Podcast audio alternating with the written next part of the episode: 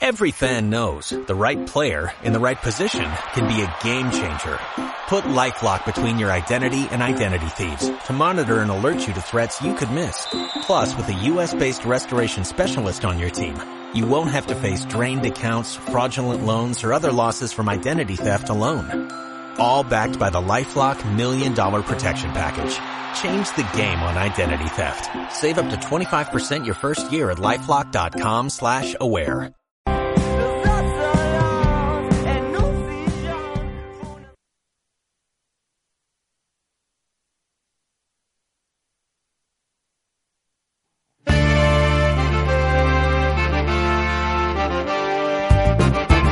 Es martes por la noche y llegó el momento de conocer el verdadero valor de la noticia deportiva.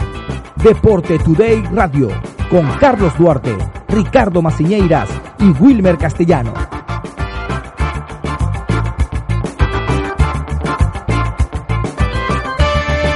Deporte Today Radio, bajo la producción de Sergio Silva, la dirección Fernando Andrade, en la coordinación comercial Karina Loaiza, en la locución Carlos Duarte, Carlos Colmenares, Wilmer Castellano. Recuerden seguirnos en Radio Capital en Instagram, Deportes Today, también en Instagram, Deporte-Today en Twitter. Amigos, muy buenas noches, bienvenidos a una nueva edición de Deporte Today Radio. Hoy, como todos los martes, estamos dispuestos ya a comenzar este programa para que conversemos durante la próxima hora de la actualidad del deporte y debatir y conversar sobre el tema que siempre vamos a estar eligiendo todos los martes para poder profundizarlo. Hoy tenemos un debate caliente, va a sacar chispa nuestro estudio el día de hoy aquí en Radio Capital para que ustedes estén eh, desde su casa también preparados y prevenidos para que comenten porque queremos también escucharlos ustedes. Muy buenas noches, los Carlos, Carlos Colmenares y Carlos Duarte. Carlos, bienvenido. Muchísimas gracias, Wilmer. Bueno, ya preparado para, para este bonito debate. Sí, señor. Hay que adelantarle a la gente para que se vaya preparando. Vamos a hablar sobre el fútbol europeo eh, y sobre el técnico del Manchester City, Pep Guardiola. Pero lo vamos a dar más adelante. Carlos Duarte, bienvenido. ¿Cómo estás, mi amigo Wilmer? ¿Cómo están todos los que nos escuchan? También a Carlos Cormenares, que hoy le estamos, estamos hablando a ver si lo vamos a llamar ahora Charlie Cormenares para... Para, para, no confundirlo. para no confundirlo, Charlie. Charlie Cormenares. Charlie es un buen nombre, buen nombre. sí. Y bueno, sí, el día de hoy vamos a estar hablando sobre Pep Guardiola, el director técnico del Manchester City que logró ganar la, la Liga Premier, una de las ligas, ahí está el debate, que si para muchos es considerada la mejor liga de Europa o la segunda mejor eso liga no de es Europa. debate. Yo creo que eso no es debate. es claro que es la mejor con, liga de Europa con Sergio, y del mundo. Con Sergio Silva, nuestro productor, eh, hay un debate directo ahí que, que, defiende la liga española. Pero bueno, este, vamos a estar hablando un, poco, un poco sobre Pep. Para muchos es uno de los mejores directores técnicos que ha existido incluso en el fútbol, otros dicen que no, otros dicen que es un fracaso. Vamos a estar hablando eh, Charlie, sobre todo sobre, sobre este tema. También el día de hoy tenemos un invitado, una persona que, que ha logrado hacer un emprendimiento espectacular acá en, en Buenos Aires, eh, llevando eh, algo que nos gusta mucho como son los pequeños. Pero Ah. antes de, de arrancar con eso, quería hablar con, con, con Charlie, que conocer su opinión sobre este tema de, de Pep Guardiola.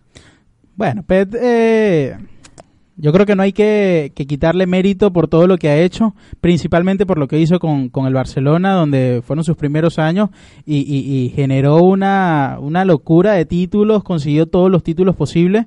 Eh, y creo que desde allí nace eh, el excelente técnico. Creo que luego de, lo que, de que sale del Barcelona, no ha sido rutina, pero sí ha conseguido lo mínimo que se le ha pedido no ha conseguido la Champions y creo que aquí es donde entra el debate si es entre los mejores, como muchos dicen, eh, ¿por qué no ha ganado la Champions? Se ha tenido también sí. equipazos, como lo tuvo con el Bayern, era un equipazo enorme. Entonces, sí. bueno, creo que creo que, que Guardiola eh, es un inteligente del fútbol. Henry decía que a los 30 años, cuando conoció a Guardiola en el Barcelona, fue que empezó a entender el fútbol. Es decir, que, que, es un hombre distinto, un entrenador distinto, eh, pero bueno, no sé si, si, realmente será el mejor de toda la historia. A ver, hay un debate que, que es eh, mundial, por supuesto que algo que nació cuando eh, la, me, la, mejor rivalidad eh, del fútbol a nivel de técnicos y la del fútbol a nivel de equipos estaba en su pleno apogeo con un Real Madrid eh, y Cristiano Ronaldo pletóricos y un Barcelona invencible con Messi. Bueno, resulta que eh, uno de los técnicos más eh, el, técnico del momento, que en ese entonces era Guardiola, se enfrenta a Mourinho y comienza el debate, ¿no? Lo agarran personal. El pro Cristiano Ronaldo defiende el madridismo y defiende a Mourinho. Y el pro eh, y, y el pro Guardiola, bueno, siempre va a ser culé y va a estar allí con, con Messi. Pero se distorsiona un poco el análisis cuando mezclamos este tipo de fanatismo, Carlos, me parece. Sí, sí, yo creo que das un punto que, que ayuda mucho a marcar lo que puede ser este inicio de- del debate con el caso de Pep Guardiola. Yo pienso que tenemos que agradecer a los fanáticos del deporte, los que es pro, pro Guardiola o los en contra, lo que sea, tenemos que agradecer vivir esa época. Como bien hablaba de Real Sí. Madrid y Barcelona, el Barcelona de Pep Guardiola es considerado por muchos eh, el mejor equipo de la historia. Y también todo lo que generaba eh, eh, Mourinho con sus declaraciones, con sus polémicas, sus estrategias, todas las cosas que, que, que hizo, unas le funcionaron, otras no, pero sin duda demostró también su talento técnico, Sí. eh, eh, José Mourinho. Creo que primero que nada, este, es buen punto para arrancar, este, hablar sobre lo que fue esa rivalidad en esos años que fueron este, sumamente intensos, tanto para el Real Madrid y Barcelona. Lo veíamos incluso en lo que han sido los últimos Barcelona-Real Madrid. No tienen la misma chispa que tenían hace unos años con Cristiano Ronaldo y con Guardiola y con, y con Y Mourinho, Mourinho, que sí. inclusive con las declaraciones que contrastaban mucho. Pep, eh, algunos que lo llaman una falsa moral. Eh, Es, por ahí sí puede haber ya un poco más de, de crítica a Pep, eh, porque deportivamente es poco eh, que uno puede hablar en contra, ya es un tema personal cuando tú vienes a decir eh, que el taquitaki es una falsa, porque no, no ha sido así, porque lo llevó al Bayern de Múnich, porque su equipo de segunda división de, de- de España, cuando dirigía la B del Barcelona, también jugaba así. Y lo llevó y lo tradujo también al Barcelona. Y lo está traduciendo también igual el, el Manchester City. Un equipo que toca mucho, que es su tratamiento del buen trato de la pelota. Pero ahora, cuando tú comienzas ya a cruzar otras líneas y comienzas a meter el fanatismo, que si pro Real Madrid, pro Cristiano Ronaldo, por Mourinho, eh, bueno, ya entra otra cosa. Yo, yo, yo le voy a hacer esta pregunta para que podamos definir un poquito más la postura. Si tú, tienes, si tú eres un director deportivo, tienes la suerte de dirigir un equipo poderoso con dinero y puedes contratar a cualquier técnico del mundo, ¿cuál contratas? Por supuesto que Guardiola. Los títulos hablan por sí solos. O sea, para ti Que- Guardiola que es el mejor técnico que puede existir en la vida. Actualmente sí. Carlos, ya vamos a debatir eso, Carlos. Yo creo dependiendo de los jugadores que tenga. Dependiendo Sí, de los jugadores que, ten- que tenga, y evalúo cuál se adapta a la posición o, o a, a la técnica que tengan mis O sea, tú, jugadores. tra- tú, tú armas un equipo al revés. De los jugadores me busco el técnico. Yo creo que no es al revés. No, no, no es. mm, tiene que venir del técnico y su filosofía armar el equipo. No, yo, yo creo que no, no sería un caso al revés, sino tomando en cuenta que estoy siendo, estoy llegando a ser... a Estás ser- dudando entonces de la capacidad de Mourinho, de Guardiola. No, no creo Porque que... una plantilla, por ejemplo, hoy, eh, si Mourinho, eh, si- ah, tengo a Mourinho pegado, si Guardiola eh, dirige al Manchester United, lo hace jugar como hace jugar al City. Habría que ver. Habría que ver porque yo creo que Guardiola necesita que los jugadores, que los jugadores que, que tener una- un estilo de jugador, porque por eso es que no es casualidad que Guardiola llega al Barcelona y lo- una de sus primeras decisiones fueron polémicas, votar a Ronaldinho o sacar a Ronaldinho y a Samuel Eto'o, dos jugadores superestrellas. Sí. Entonces va incluso más allá de que la parte deportiva, es incluso cómo el jugador se comporta dentro del terreno de juego. Incluso pasó con Ibrahimovic, que ahora es uno de sus principales enemigos. Sí. Entonces yo creo que me gustaría evaluar, pero estaría en mi lista Pep Guardiola. eh, yo pienso que debería estar en cualquier lista. No, tiene que estar, tiene Sí, que estar, tiene en, que estar, tiene que estar en la lista. Eh, es un modelo de fútbol mm, de, de- de tenencia de pelota, Sí. eh, que parece que a medida que avanzan los años, eh, hay un grupo de técnicos que tratan de emular ese sistema y ese y esa situación, ¿no? Tratan de, de si a él le funciona, yo voy a tratar de llevar ese concepto a mis equipos. Pero hay otros que tratan de jugar el antifútbol y jugarle eh, en contra de estos equipos, es decir, aguantar, vamos a esperar el momento, vamos a buscar la contra, vamos a ser más contundentes y efectivos. Y es algo más o menos lo que está pasando con el Barcelona el día de hoy. Es un Barcelona más contundente, menos de posesión de pelota, de estilo de juego, más vertical. más vertical. Y hoy los fanáticos del Barcelona piden a gritos el regreso de Guardiola eh, porque quieren recuperar su estilo. ¿Qué tan de cierto es eso de que, que el estilo de Barcelona sea hoy sinónimo de estilo de Guardiola o viceversa? Yo creo que sí, y fíjate, un dato interesante que creo que nos va a ayudar este, a ampliar esta información. Alguien que sí sabe muchísimo de fútbol, incluso es considerado uno de los mejores técnicos también con, con, su, con su forma de ser, que es Marcelo, Bielsa. Bielsa habla de, y, y abro comillas, dice, no, yo tengo genuino respeto y admiración por, por Guardiola. Y el argumento que yo ofrezco para justificar esta admiración y respeto es que la belleza del juego que construyen los equipos es inimitable. O sea, habla Bielsa de un estilo de juego inimitable. Aquí está rompiendo un, un poco con, se podría decir, con esa filosofía del Barcelona que se pensaba en ese entonces también que ese Barcelona exitoso de Guardiola, que tenía un equipazo, tenía Xavi Iniesta en su mejor momento, también tenía a Lionel Messi que estaba explotando, tenía a un Carles Puyol y a, y a un Gerard Piqué que, que está, tenía una defensa impresionante. Todas las líneas del Barcelona, de ese Barcelona eran increíbles. Pero aquí dice que, que es inimitable, es decir, que no se puede imitar. Y, es, y si nos ponemos a ver los Barcelonas que vienen, los directores técnicos que vienen luego, eh, Tata Martino que fracasa, Luis Enrique que estuvo Vilanova. Vilanova, eh, todos esto- estos directores técnicos, este, hasta incluso ahorita Valverde, que has tenido muy buena temporada, hasta lo que acaba de ocurrir ahorita en, en, en Champions, eh, no han podido jugar como este equipo de, de- Barcelona. Y mm, con este Barcelona de Guardiola. Entonces es interesante, algo tiene que tener Guardiola obviamente en su filosofía. Y dice, eh, ahí termino eh, con la cita, dice, Guardiola construye equipos de autor. Es decir, que él hace que sus equipos jueguen como él. Creo que esto le, genera mucho este mucho méritos a Guardiola dice eh, accede a los jugadores excede a los jugadores que dirige no le estoy quitando lo- valor a los futbolistas sino poniendo de manifiesto la intervención artesanal que Guardiola hace sobre los equipos que le tocan interesante que no es que como muchos dicen que Guardiola simplemente juega eh, a un estilo de juego de posición de balón de recuperar el balón y ya no, eh, hay un, un toque de misterio indescifrable. No sé si recuerdan también en los, en los Barcelona Real Madrid contra Mourinho, que Mourinho se inventaba un tribote Sí. eh, para tratar de frenar a Messi. Guardiola sacaba, este, jugó con el falso 9 y, y- y más sobre ese, ese, ese tipo de, de cambio de estrategia. Sé que Charlie Colmenar estuvo también investigando. ¿no? eh, resalta es por innovar la manera del estilo de juego. Una de las cosas que leía por allí, Pero no evoluciona, yo no veo que evoluciona. Yo creo que está estancado con el toki-toki. u- una de las el cosas, taquitaca, el teque-teque, no, no sé. Y el teque-pop. Se le cayó la, la cédula con el toque-toque. era una de las cosas, se una- juega el quemado, se llama aquí, no, el, eh, el, el piso es lava, algo así que se juega acá. Una de las cosas que, que leía que, que Guardiola innovó el falso 9 que, que hablaba Carlos. ¿Qué? Pero pe- y un- ese concepto del falso 9 es un invento del fútbol. Y un una- invento de él, es y le ha pero funcionado. Es una ridiculez llamarlo un falso 9. Eh, eh, lo- lo- los puristas del fútbol ahora alaban este término, pero realmente es un eh, es un jugador que está más atrasado y que no termina de ser en pleno delantero, pero está jugando adelante. Eso es un ridiculez de, realmente de los conceptos de Guardiola. Eh, a ver, yo quiero no quiero malinterpretar. Yo personalmente creo que Guardiola, como técnico, eh, sí es ganador y todo. Pero su personalidad es la que no me termina de dar clip.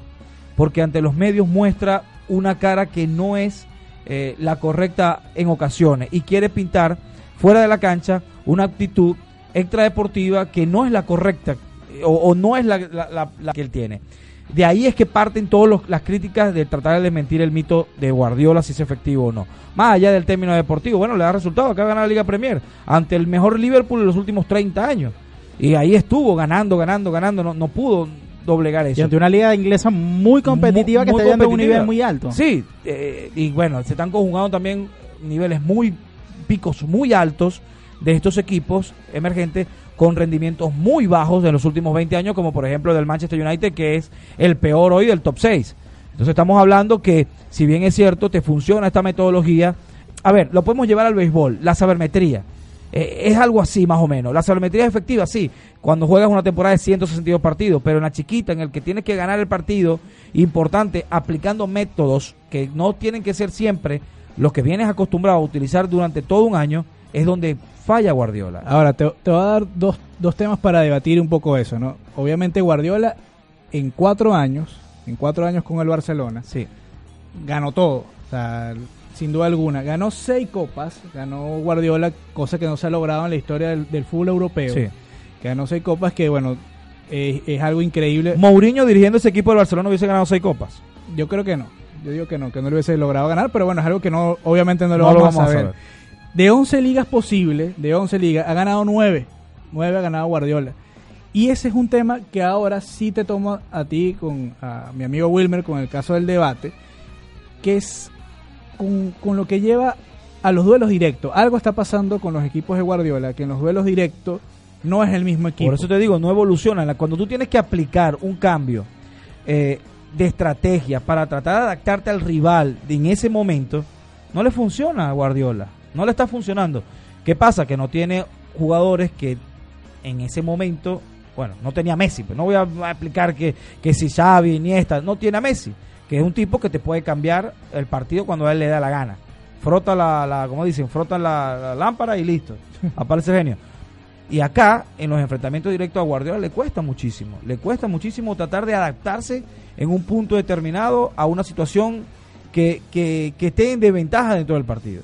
No es un tipo que diga, bueno, vamos a cambiar ahora de cuatro, de, cuatro en el fondo, vamos a poner tres, vamos a poner uno, vamos a retrasar. No es un tipo que cambie de filosofía, sino que muere con su con su propio zapato, que está bien, no es mal. Incluso una de las Pero no declaraciones que él decía es que él va a morir siempre con su filosofía. Tú puedes. Le preguntaban Sí, si, si, si en algún momento va a cambiar la estrategia del juego y dice no, o sea, por, mientras yo sea director técnico voy a morir siempre con mi filosofía. Y quizás eso, le han descubierto en los momentos chiquitos Sí. su manera de juego. Sí.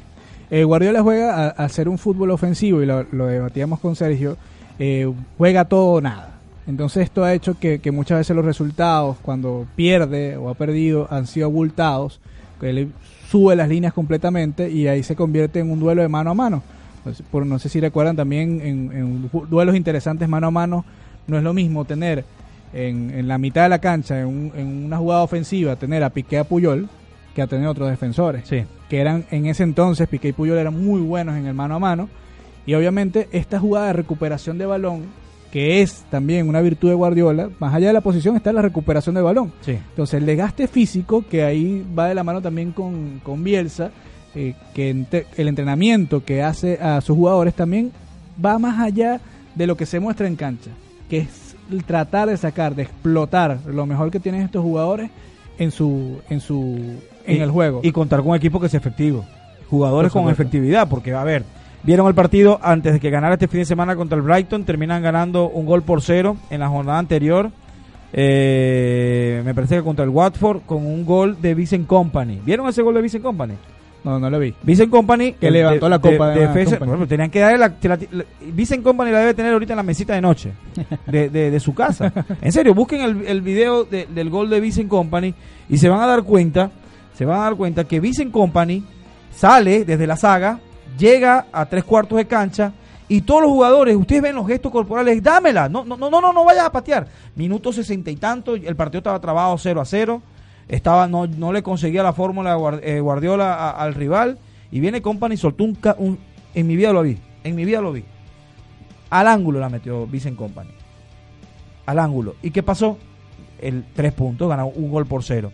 Cuando le preguntan en la rueda de prensa eso fue hace dos semanas cuando le preguntan en la rueda de prensa a Guardiola eh, pensaste y querías que el que pateara Company no. Cuando yo vi que Company tenía la pelota yo dije no patees dala suéltala suéltala. Y Company pan le da los tres puntos. Eso es virtud del técnico no es efectividad de un jugador. Porque la gente cuando gana empiezan a alabar a todo el mundo. Cuando pierde sí señalan al director técnico. Sí. pero no se dan cuenta que en muchas oportunidades es eh, no existe eh, eh, el tema el tema del técnico que se la sabe todas no si tú puedes tener un planteamiento perfecto pero si me ponen a mí a jugar de delantero no vas a ganar Claro. Claro, no vas a ganar Ahora, hay un punto aquí interesante de Mr. Chip que dice que Guardiola ha logrado 906 puntos de 1104 posibles. O sea, ha logrado el 82% de los puntos posibles con su carrera como director técnico. Hablabas también, eh, Wilmer, de lo que logró eh, Guardiola. Él dirigió el equipo que, que, que- de la tercera Carlos división, que trabajaba en la, en la tercera división de la Liga Española con puros juveniles y quedaron campeones también. O sea, sin duda alguna es un técnico exitoso y aprovechamos también para empezar a enviar saludos a todos los que nos están escribiendo. Por ahí estaba también el Topo Mágico, nos envió saludos. También está Gabriela, Robert, Robert Bracini también nos Roberto Bracini saludos Pablo Tesoro saludos. Rodolfo Ramos un montón de gente que ha escrito acá, Manuel Acosta, Entrando ahora por Facebook. sí, por Facebook también. Y bueno, más allá también de la parte de, de Guardiola como director técnico, eh, la parte técnica, este también es lo que es Guardiola fuera del terreno. Ya te hablabas un, un poco que mucha gente no le gusta, este, lo, hablan de una falsa moral, el ese Guardiola, ese Guardiola que, que arrasaba, porque ese Guardiola, ese Barcelona de Guardiola no nada más ganaba 1 a 0, siempre ganaba 5 a 0, aplastaba a cualquier equipo. No sé si recuerdan también ese, el- ese duelo en Champions que logra ganarle 4 a 0 con 4 goles de Messi en el Camp Nou, que fue una locura. Sí. Y Guardiola en cada partido previo siempre salía contra el Getafe. Bueno, es un rival difícil. Ah, bueno, pero eso es todo, es el, Todo es que hoy voy a ganar 2 por 0 y si pierdo, eh, bueno, eso va a ser una sorpresa porque el otro equipo no tiene chance con mi equipo, nadie lo va a decir. No. Ahora, aquí hay un punto también fuerte de los anti-Pep que hablan desde el momento en que Guardiola sale del Barcelona.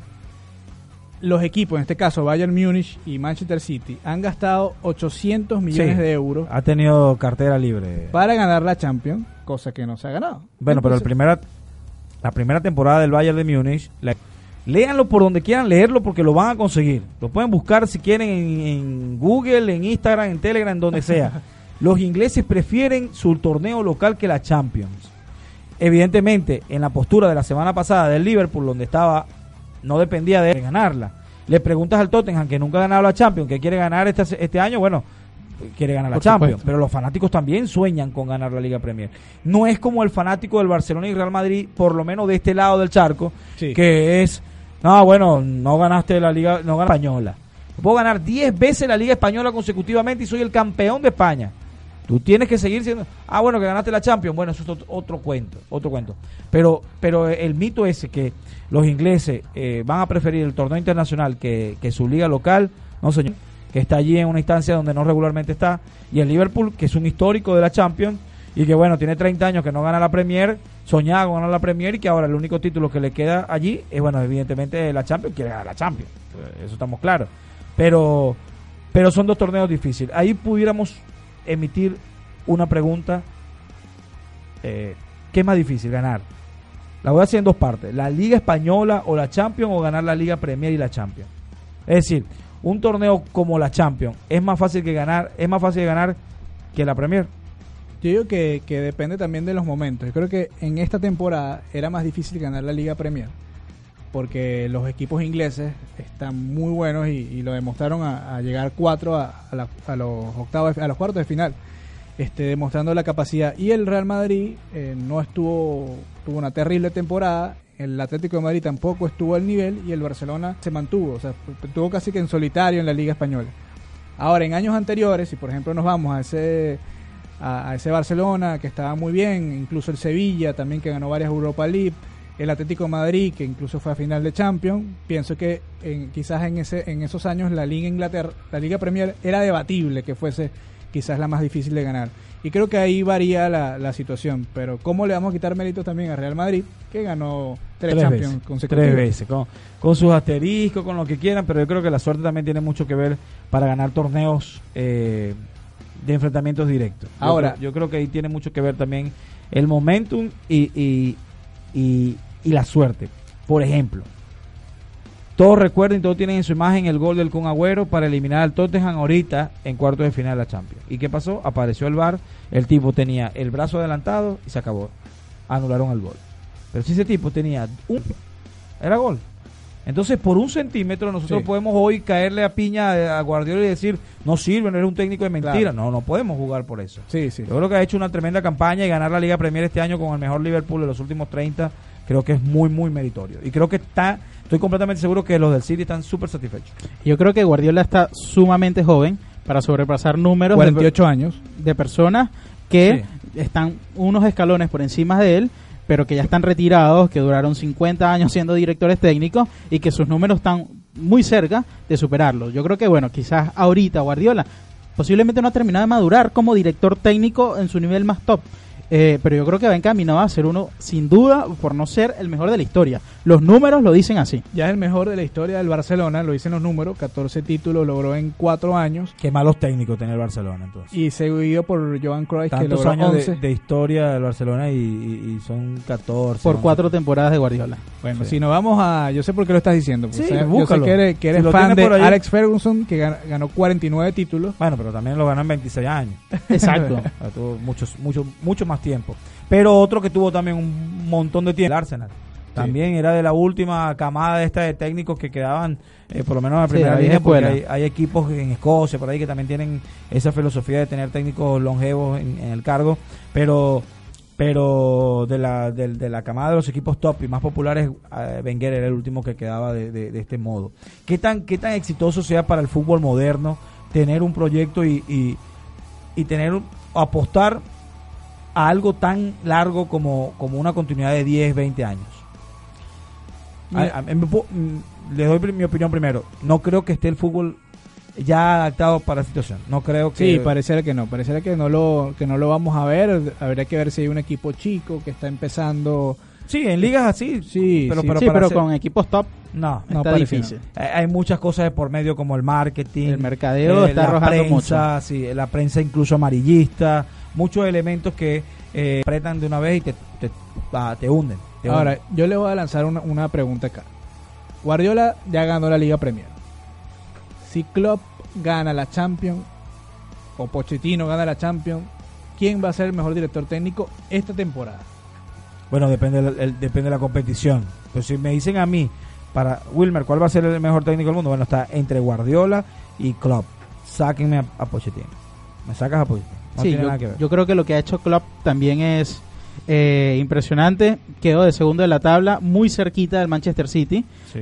Por poco, el- el- creo que el Liverpool no perdió en toda la liga. O perdió una No, vez. perdió, perdió, una vez. Una sola vez, creo. perdió una sola vez. Y cuatro y City. está ya en la final eh, de la Champions. Yo creo que hoy por hoy Klopp tiene muchísimo más mérito en esta temporada que, que Guardiola para llevarse ese trofeo. Sí, pareciera que sí. Y, y bueno, aquí también va- empezamos a saludar a los que nos están viendo. 97 puntos ganó. Por aquí está Marian García, amiga también de la casa, que nos saluda.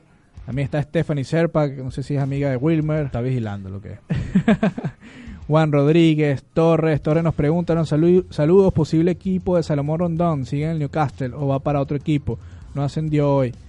Bueno, está Fernando Castillo, Jesús An- André, y ahí nos siguen mandando saludos por aquí. Ricardo, nuestro amigo Ricardo, que tiene que ir a la barbería, Ricardo. Se ganó el, el- el corte de No, cabello, yo se- no va a ir, yo se los dije. pero nos pasó un dato, se corta el cabello cada tres meses.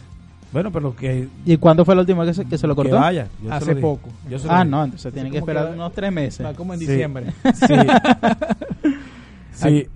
Aquí nos manda saludos también Kenny Fon y bueno, nos siguen haciendo preguntas. Un amigo Robert Escobar que también trabaja acá, le enviamos saludos a todos los que nos están viendo y escuchando también a través de Radio Capital. ¿Qué, qué queremos, qué, qué falta por ver de Guardiola? Bueno, en, en la parte de fuera del terreno hay un, otro dato interesante que es que lo de Guardiola, estuve leyendo también un libro que analizaba a Guardiola fuera del terreno y es interesante que todo, todo lo de Guardiola está organizado. Dicen que es una persona estrictamente organizada, incluso hasta con su vestimenta. Sabemos que una de las cosas que tiene Guardiola es que Gua- Guardiola siempre está impecable. No, yo con esa plata también estuviese impecable. Resulta que, pero hay una razón de ser. La esposa de Pep es diseñadora de moda. ah, bueno. Y las corbatas, todo lo que usa Pep es de la, obviamente de la esposa, pero si no, no lo dejan salir. Pero lo interesante es que yo no sabía, no sé si recuerdan ustedes, cuando, cuando se enfrentaban en la, en la Real Madrid, Barcelona, y Guardiola siempre salía con una corbata que en ese entonces no era, no estaba de moda la corbata tan delgada, Tan fina. que luego empezó a ser una moda. Dicen que fue una de las personas clave en influir en esa, en esa moda, también en lo que, lo que era el chalequito que usaba Guardiola, también que hizo eso común. Entonces, ese estilo de Guardiola va incluso más allá de, de lo que hace como director técnico. Hay casos interesantes este, de Guardiola fuera del terreno que, que incluso dicen que es una persona que tiene muy pocos amigos. Incluso hace poco, eh, bueno, hace poco en enero, cumplió años y le preguntaron en la rueda de prensa que qué iba a hacer. Y él dice, no, voy a salir con mis amigas, yo no tengo amigos. Por, por, por esos rumores empezó como él mismo a burlarse de esos, de esos rumores que hablan de que es una persona sin amigos, que es una persona bastante cerrada y no deja de ser un personaje, Pep Guardiola. Sí, yo, yo le eh, veía una entrevista de- que le hacían a, a Henry, que era lo que lo comentaba hace, hace poco. eh, decía que Guardiola ha sido el hombre más inteligente que él ha conocido, no solo dentro del fútbol, eh, y eso lo hace ser de alguna manera tan aceptado, pero nunca tan querido. O sea, te respeto, perdón, te respeto, eh, y, lo catalogan, lo admiran y, genera mucha influencia en los jugadores, mucho en los jugadores jóvenes, pero nunca como que eh, abre ese, ese pequeño laxo para que la gente, la gente entre en, en plena confianza, de manera amistad, para con él. Entonces, eh, según Henry, era eso. Su inteligencia lo llevaba tanto con él, pero sí mucha gente, la mayoría lo respetaba o mucha gente lo odiaba. Hay algo que, que para mí siempre va a ser un asterisco, eh, un asterisco para Guardiola y es el tema de la poca eh, continuidad o la poca apuesta que le da a la cantera. No es un técnico que, que haga debutar muchos jugadores jóvenes. Eh, mucha gente va a decir, ay, el Barça, no, porque eso, eso Iniesta, Xavi, debutaron fue con Bangal. No fue Guardiola el que los puso. Y, en- y- y te pones a analizar sus equipos, eh, son jugadores que, no se formaron dentro de los clubes. Son fichajes importantes que él hace, que los transforma, que los adapta, que los hace funcionar perfectamente, pero no es un tipo que construye un equipo en base de fichaje. Eh, hoy en día pudiéramos hablar de una gran escuela de fútbol que sí confía en su material joven, es por ejemplo el Ajax, que estuvo ahí en la semifinal, muy cerca de, estar en la final de la Champions, con un material interesante que también formó, en parte, no todo.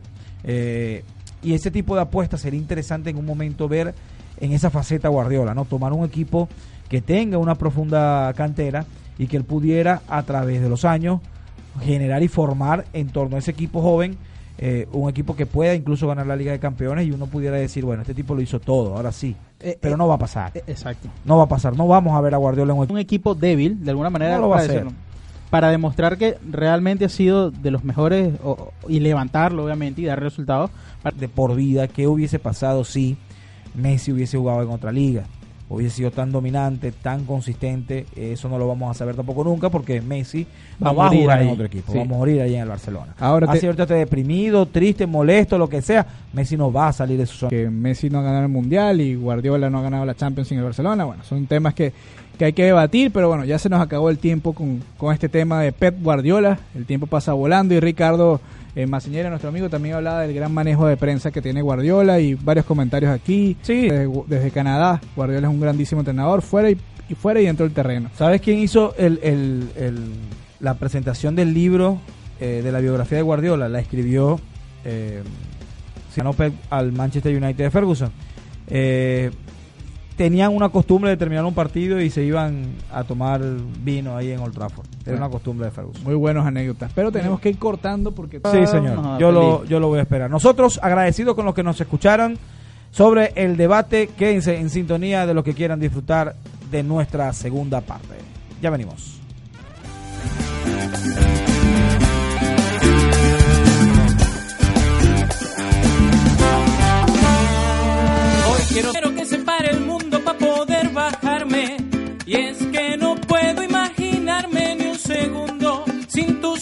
Pensarte ya no pienso en nada.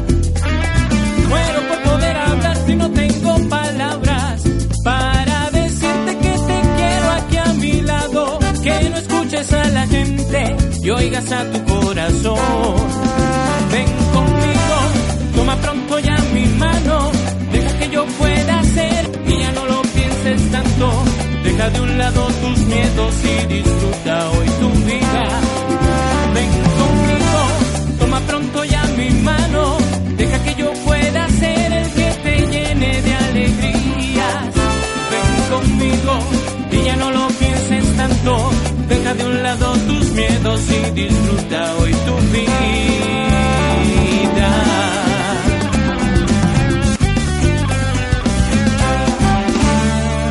Sé que hubo momentos en que no fuimos sinceros y que aún no tienes valor para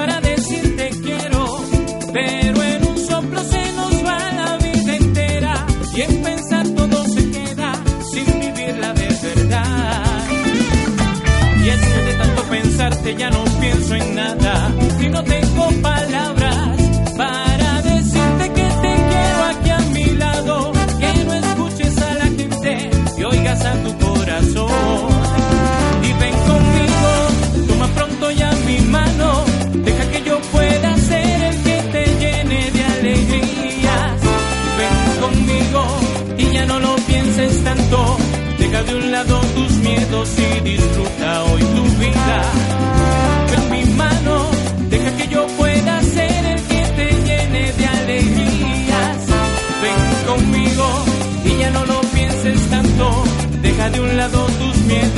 Miedos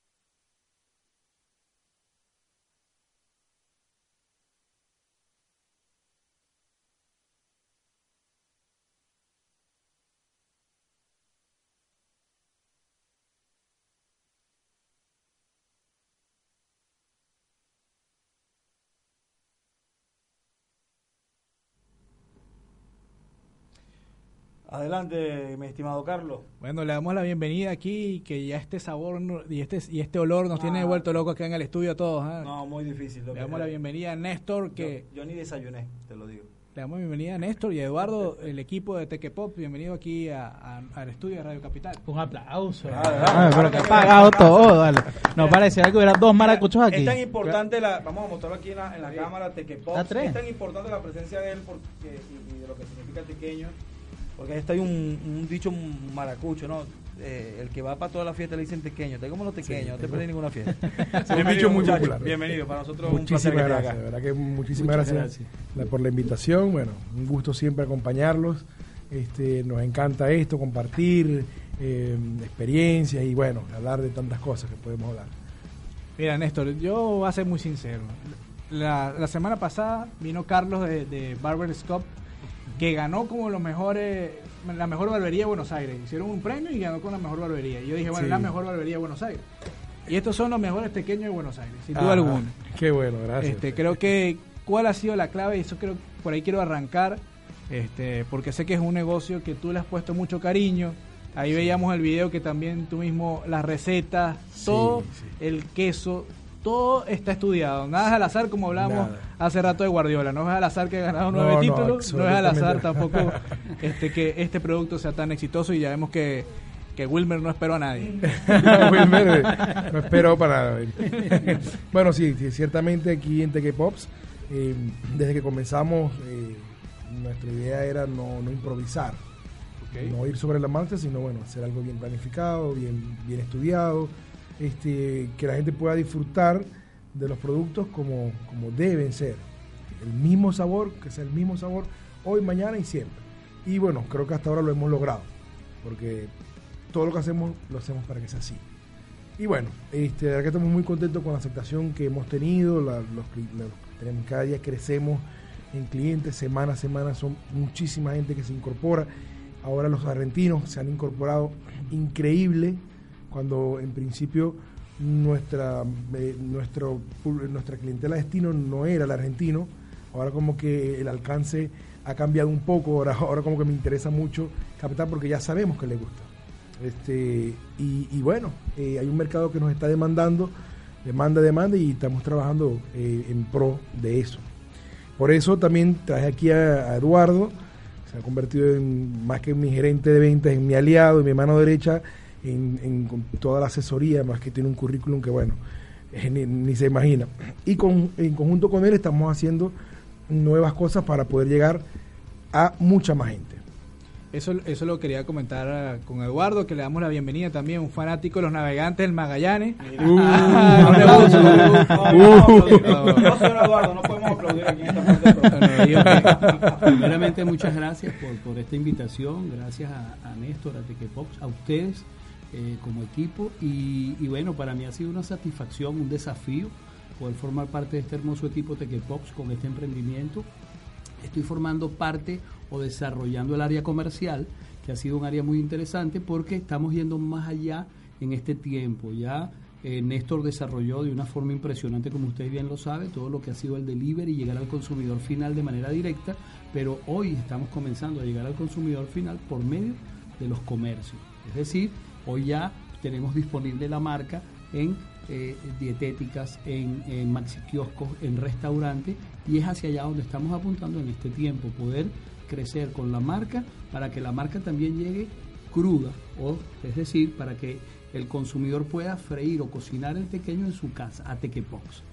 Eduardo, e- ese punto sí lo quería hablar contigo porque me pasó también, que se, se lo comenté a Néstor, que iba caminando por una heladería y en esa heladería, en una heladería alegro por, por las cañitas, se vende tequepop. Sí. Y es una muestra, bueno, el trabajo que están haciendo de llegar a, a otra zona. En este caso es una heladería que los clientes, como bien lo comentabas Néstor, no son eh, venezolanos que conocen el producto y saben que es un pequeño.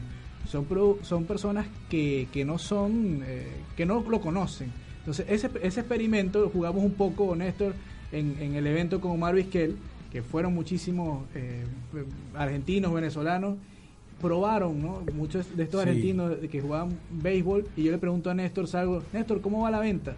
Vendimos todo. Y háblanos un poco sobre cómo ha sido esa primera experiencia de los argentinos con, con el pequeño, con los productos, que además venden pasteles, mandocas. Sí. Este, de verdad que la, como te digo, ha sido muy, muy inesperada, de verdad, la aceptación. Ya en este punto ya, ya sé que a cualquiera le puede gustar.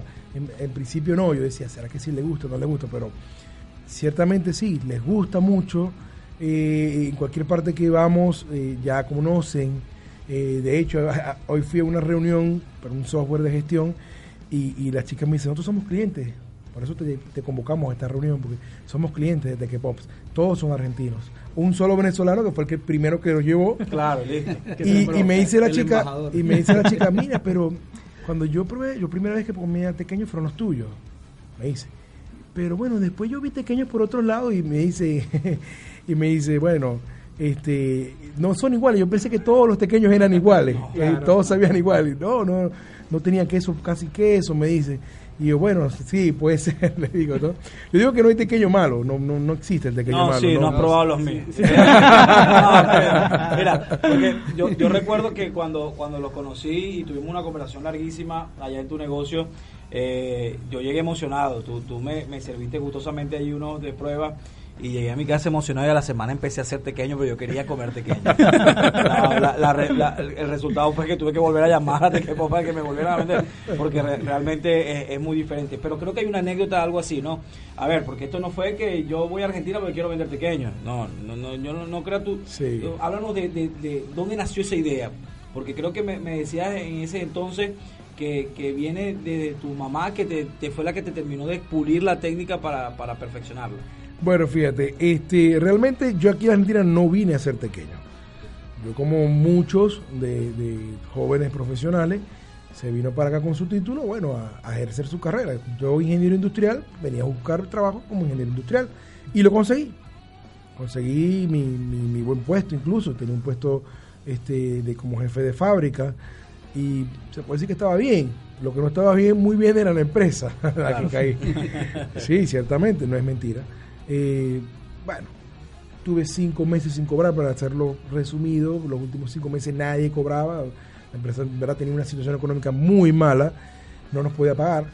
Y semanalmente lo que nos daban eran mil pesos, mil quinientos pesos, como que tomen ahí y el sueldo acumulado. Entonces, bueno, llegó un momento que dije, nada, no podemos seguir así. Al principio uno se lo bancaba, como dicen aquí. Me gusta la palabra. No, está bien, bien, está bien. No, está bien. Calza Al bien. principio uno, yo me lo bancaba porque, claro, este, nos hablaban de una forma y uno como que se ponía la camiseta y no, vamos a, vamos a echarle bola, vamos a darle, vamos a aguantar porque no, sí, esto va a cambiar, va todo para bien. No, nunca pasó. Cinco meses dije, no, lo siento, yo tengo que mantener a mi familia, aquí todo, cuando uno gana un sueldo uno gasta más de lo que gana, eso es en todos lados, entonces, bueno, deudas por aquí, por allá. ¿Qué pasó? Mi familia tenía en Maracaibo una venta de comida, de este, irónicamente no tenían pequeños, no vendían pequeños. Eh, vendían pastelitos, vendían este mandocas, empanadas normales. ¿Tenían o tienen? Sí, no, bueno, tenemos, tenemos. Este, yo, mi mamá después que falleció, realmente no vimos más de, del local porque era en conjunto con mi tía. Sí. Pero tu mamá la- era la de las recetas. o- Sí, no, realmente no, ellas, ellas manejaban. Ok. Lo que pasa es que lo que yo hago acá no tiene nada que ver con lo que se hacía en Venezuela. Ok. ¿Me entiendes? Porque yo todo lo adapto a, a mi gusto. ¿Ok?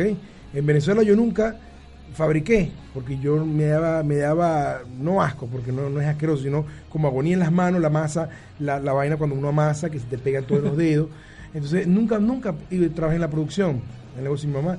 Yo atendía al público, me gustaba atender, "Eh, bueno, ¿cuánto es? ¿Cuántos pequeños? ¿Cuántos, pa-?" pero pequeños no vendíamos.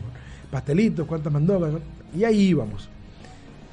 Yo me vengo para acá, bueno, pasó esto lo de la fábrica, eh, dije nada, voy a ponerme a hacer pequeño, no sé, se me ocurrió hacer pequeño, y bueno, no empecé a hacer. Dije, para que sea un buen pequeño quiero que tenga una buena masa, Eh, me especialicé en hacer una masa, que es esta masa actual, y bueno, eh, el queso también me especialicé en buscar un queso que, que fue, que fue difícil, me imagino. Sí, ¿no? Muy sí, distinto el queso sí. Bueno, ahorita en este momento hay más quesos buenos, pero en el momento que yo comencé Sí. eran más escasos. ¿Hace cuántos años estamos hablando de esto? Esto fue 2017.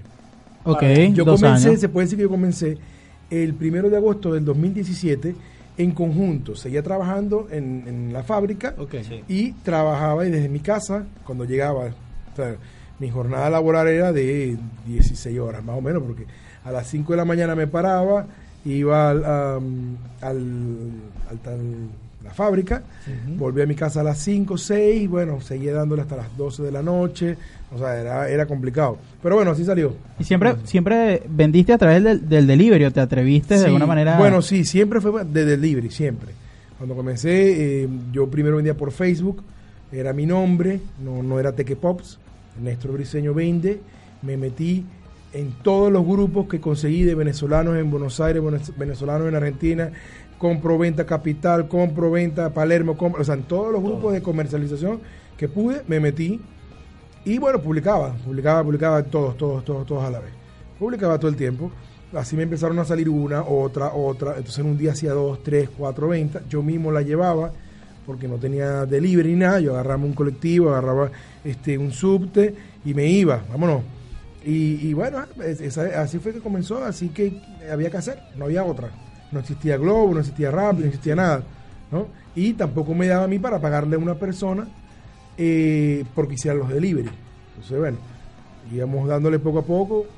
A, a lo largo del mes de agosto, yo, bueno, mi, mi, mi- mi condición de ser ingeniero industrial, de ver los procesos, de ver la producción, de analizarla, eh, yo siempre lo vi como una empresa desde que comencé, y eso siempre lo digo, como una empresa. Para mí ya era una empresa y era yo solo.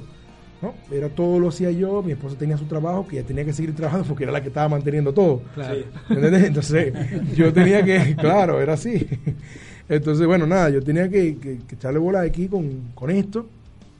Y siempre todo fui anot- yo lo notaba, cada venta que hacía, cada cosa que hasta el sol de hoy está. Y pues esa información yo la tengo.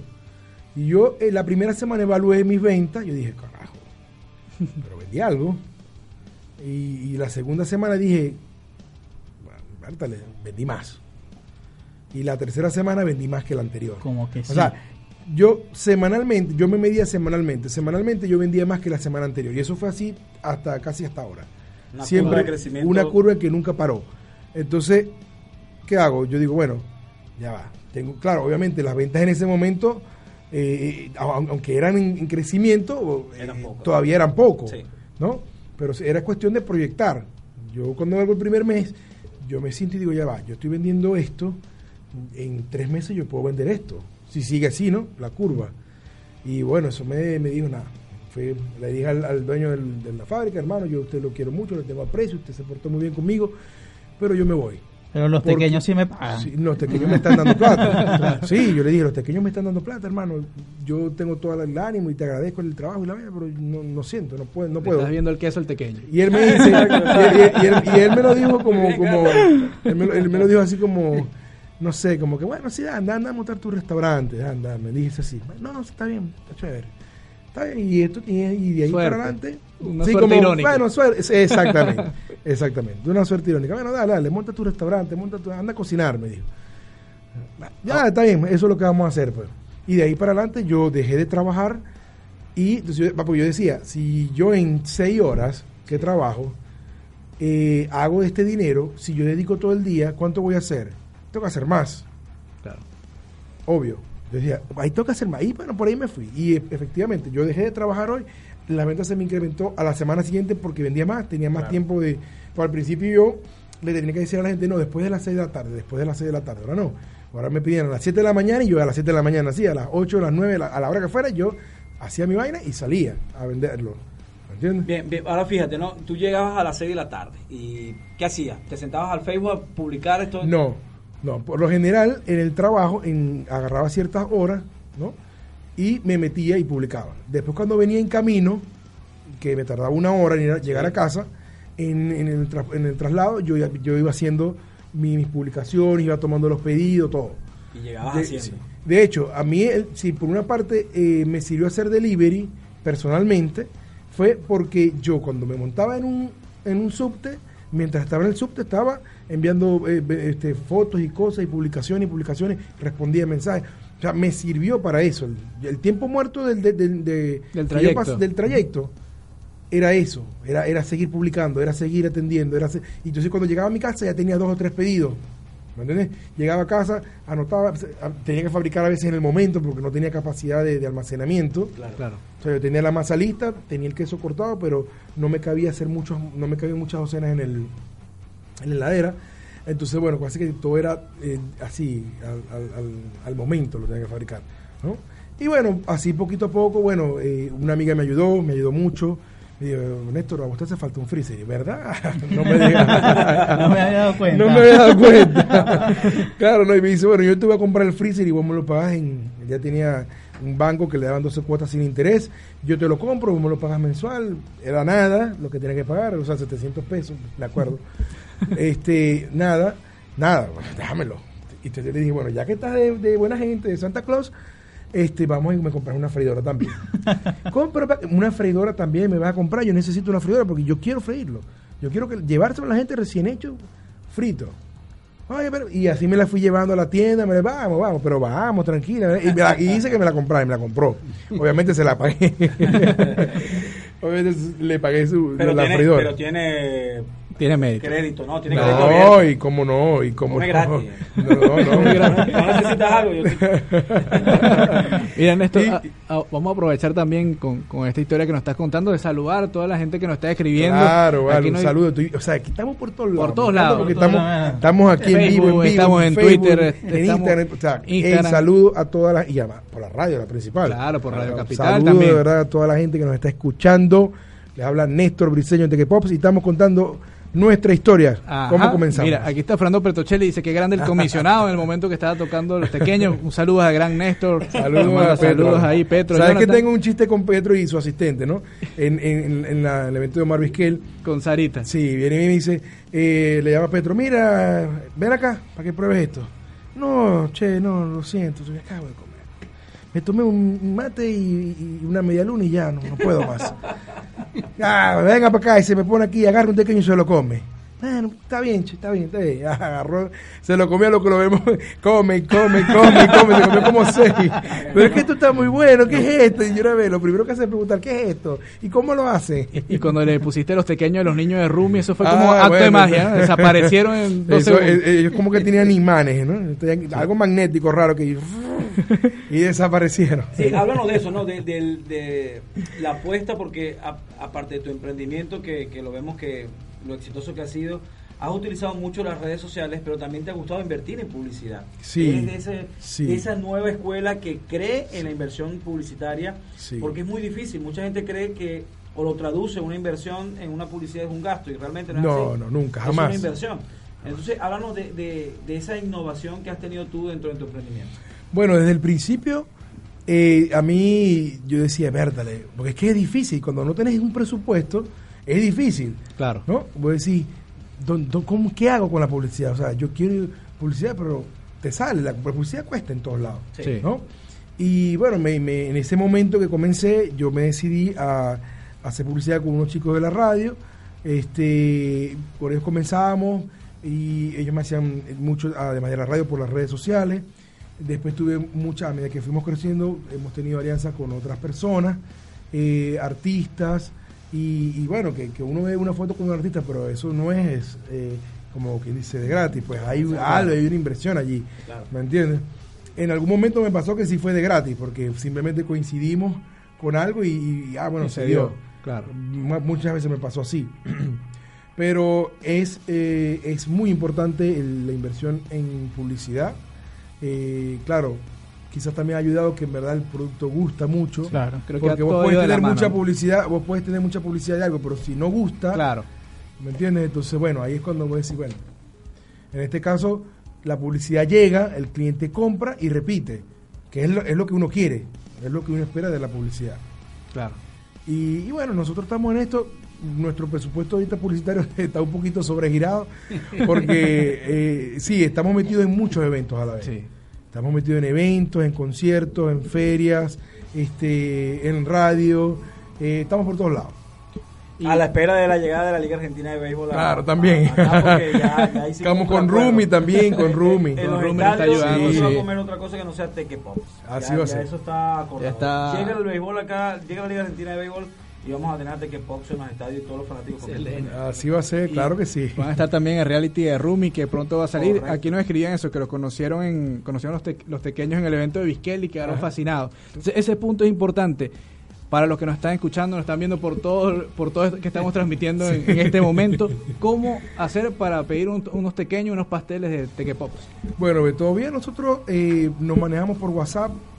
Eh, va a venir otra forma, tenemos muchas cosas en mente, pero por ahora seguimos manteniendo el WhatsApp. Todos los pedidos los tomamos por allí. Y bueno, coordinamos si van a enviar un globo, un rap, y si lo, hay mucha gente que lo retira personalmente. ¿ok? Es cuestión de tomar el número de teléfono, que incluso en el, en el, WhatsApp, en el Instagram está el enlace directo al WhatsApp. Al, al entrar al Instagram en la bio, le sale directamente para que le den clic y este, pueden comunicarse directamente al WhatsApp. ¿Cuál es el número de WhatsApp para los que no? El número es el 11 3237 9456. Perfecto. 11 3237 9456. Y en Instagram lo buscan como tequepops. Arroba tequepops.ar. Ya para ir finalizando, ¿por qué tequepops? La pregunta infaltable. No, no, no, la- pero tiene que estar bien, Tiene que porque estar. es que, que tiene que tener un origen. Y se pega, se Y pega. Sí, se pega, ¿verdad? Bueno, yo no pensé que se fuera a pegar. Eh, haciéndolo rápido, cuando me invitan a una feria, siendo todavía Néstor Briseño, vende en Facebook, este, cuando me invitan a una feria gastronómica, él me dice, ok, tu pequeño es chévere y tal, pero, ajá, ¿y el nombre? No vas a decir Néstor Briseño. Eh, sí, tienes razón. Bueno, y la feria era en tres días, yo no había qué hacer, qué nombre le coloco. Eh, pero dime ya, me dicen la organizadora, dime ya, dime ya, ¿qué le coloco? Teque Pops. Ay, ¿por qué Teque Pops? Bueno, porque a mí me dicen Popus de toda la vida, mis amigos, mi, mi- mi familia, Popus. Y uno de mis amigos, el más vago de todo, él me decía Pops, porque le daba fastidio decir Pop. Entonces, Pops, hey, Pops y tal. Entonces, bueno, listo, Teque Pops, ahí quedó. Porque es que, claro, Teque Popus. Ojo, Epa, ojo que No, no provoca, no provoca, provoca. ¿no? Eh, No, Teque Pupú, no sé, qué sé yo, no. Entonces, Voy a confundir un poco. Nos están preguntando si llegan a Córdoba. Eso también lo vamos a tratar de, Ah. de solucionar porque yo decía que cuando llegue la Liga Argentina de Béisbol a Buenos Aires, pero la Liga Argentina tiene ya dos años en Argentina y en Córdoba y Salta y tenemos que hacer llegar a Tequepops. bueno, tenemos Córdoba una y noticia Escuchen. en exclusiva Bien. Ok. a la gente de Córdoba. Bien. Es una noticia que todavía ma- mantenemos, mantenemos. Pero estamos llegando a Córdoba eh, y hay otras negociaciones por allí para llegar a, a Mendoza, a Salta. Ajá. Jujuy. Así Bien, que, Plata sí, sí, hay, una, hay unas propuestas por allí. Muy bien. Estamos evaluando y así que ya en Córdoba estamos. Tenemos un distribuidor allá. Este próximamente vamos a estar anunciando el los puntos de ventas allá. Es algo que todavía estamos conformando, no queremos lanzarlo a la ligera, queremos hacer algo bien y eso va a ser pronto. Seguramente ustedes van a estar invitados para el para yo, la- yo voy mucho a Córdoba por, por, la, por la Liga Argentina de Béisbol. Y, y bueno, aquí está diciendo que le traigamos. No, no, no, no, no, lo vas a comprar allá en Córdoba, tranquilo. No te voy a llevar nada de Buenos Aires, lo vas a comprar allá en Córdoba. Exacto, llega frío, llega frío. Llega frío. No, no idea. Y bueno, tenemos que ir despidiendo. Sí, bueno, de verdad que es un gusto como siempre. Eh, eh, de- decían, decían por acá un mensaje que nos, que nos escribía José Grimaldi desde Ecuador, nos decía do- dos maracuchos eh, y, y, y con pequeños allí. Qué bueno está eso. Sí. ¿no? Este, y bueno, eh, es así, ¿no? Eh, siempre, yo el la semana pasada estuvo también otro emprendimiento y le decíamos, ¿tienes dentro de tu personal un maracucho? No, tienes que buscar tu maracucho. Para que le ponga el sabor. Para que le ponga el sabor. Así que bueno, para nosotros siempre es un gusto conversar contigo y, bueno, que porque siempre tienes el gesto de traernos Teque Pops. Entonces Claro. siempre es un gusto traer, traerlo Que, contigo. que lo íbamos a invitar a las FIFAs también. Y él Sí, dijo, sí, dijo, sí. yo no juego FIFA, pero me llevo los tequetes. Ah, bueno, anotado, anotado. Y Deberíamos hacer unas seis veces a la semana la FIFA. y, y que puede echar chiste y todo. Ah, Ah, está bien. para que se ríen que pierdan. Claro, por lo menos. Muchas gracias de verdad por habernos acompañado. de A verdad. ver, gracias por la invitación. Por acá vamos a estar a la orden cuando, cuando quieran. Seguramente eso se va a repetir. Seguro que sí. Bueno, ya amigo. saben, Tequepop, los mejores Tequepop. pequeños de Buenos Aires. De, no, bueno, de Buenos Aires y de Del mundo. Argentina también. y de Venezuela pronto. Ajá, claro que sí. Así que, bueno, Carlito, nos despedimos. Hasta el próximo martes. Charlie, bueno, no, Charlie, Charlie Colmenares. Y Carlos Duarte. Nos despedimos aquí. Señores. Este olor nos está matando. Sí, señor. Sí, Hasta ya el vamos. próximo martes. Hasta entonces. Chao.